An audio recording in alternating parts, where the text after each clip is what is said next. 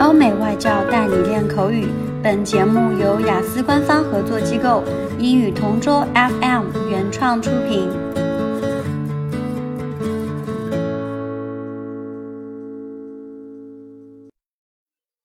This is English Partner Topic Answers recording. For further information, please visit our website englishpartner.taobao.com.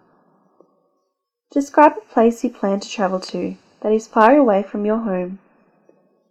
I'd like to talk about a trip I'm planning to take.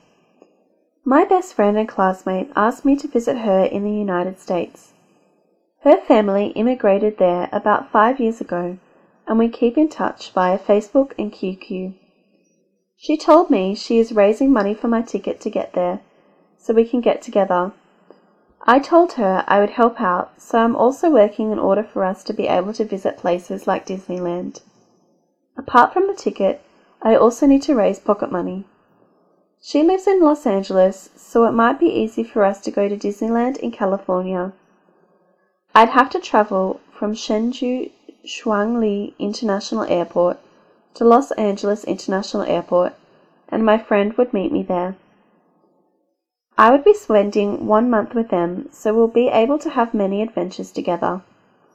I'm excited about trying the Redwood Creek Challenge Trail, riding every joy ride, and seeing a Pixar movie at the Sunset Showcase Cinema.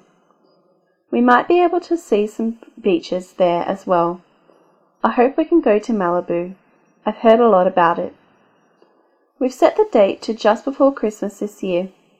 I'm not quite sure if I can earn enough money by then, but I think my parents can help if I don't have enough. I'm so excited. It will be my first time spending Christmas without my family, but I believe it'll be very much worth it.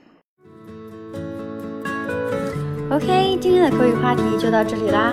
如果你有什么想听的话题，可以在音频下面给我们留言。